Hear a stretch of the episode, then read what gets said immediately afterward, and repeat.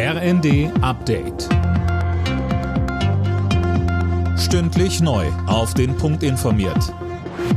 Ich bin André Glatzel. Guten Abend. Die Inflation in Deutschland hat sich in diesem Monat leicht abgeschwächt. Nach 10,4 Prozent im Oktober schätzt das Statistische Bundesamt sie jetzt auf 10 Prozent. Sönke Rülling, das ist aber immer noch ziemlich hoch. Ja, aber immerhin ist das jetzt ein kleiner Lichtblick. Die Frage ist, ob damit der Gipfel überschritten ist. ING-Chefvolkswirt Bjeski verweist darauf, dass viele Verbraucher ab Januar mehr für Strom bezahlen müssen. Das kann die Inflationsrate nochmal hochtreiben. Danach dürfte der Preisdruck aber Schritt für Schritt abnehmen, weil das Preisniveau dann ja mit dem nach Kriegsbeginn der Ukraine verglichen wird. Je nach Entwicklung erwarten Volkswirte deshalb schon im Frühjahr wieder eine deutlich geringere Inflation. Zu spät und zu wenig. So kommentiert CDU-Chef Merz den Gasdeal mit Katar.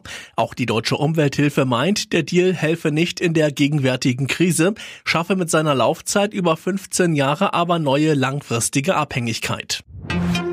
Die Hängepartie in Sachen 49-Euro-Ticket sorgt weiter für Kritik. Der Chef der Lokführergewerkschaft GDL, Weselski, fordert bei Welt, dass die Politik endlich Entscheidungen trifft. Allen voran Verkehrsminister Wissing. Am Ende des Tages müssen wir uns die Frage stellen, was kommt eigentlich zuerst?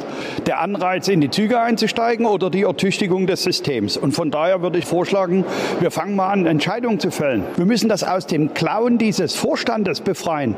Wir haben hier eine Gewinnorientierung, die uns die ganze Zeit das beschert hat, was wir heute erleben. Und da erwarte ich, dass die verantwortlichen Politiker sich nie den Mund reden, ohne irgendwas zu entscheiden.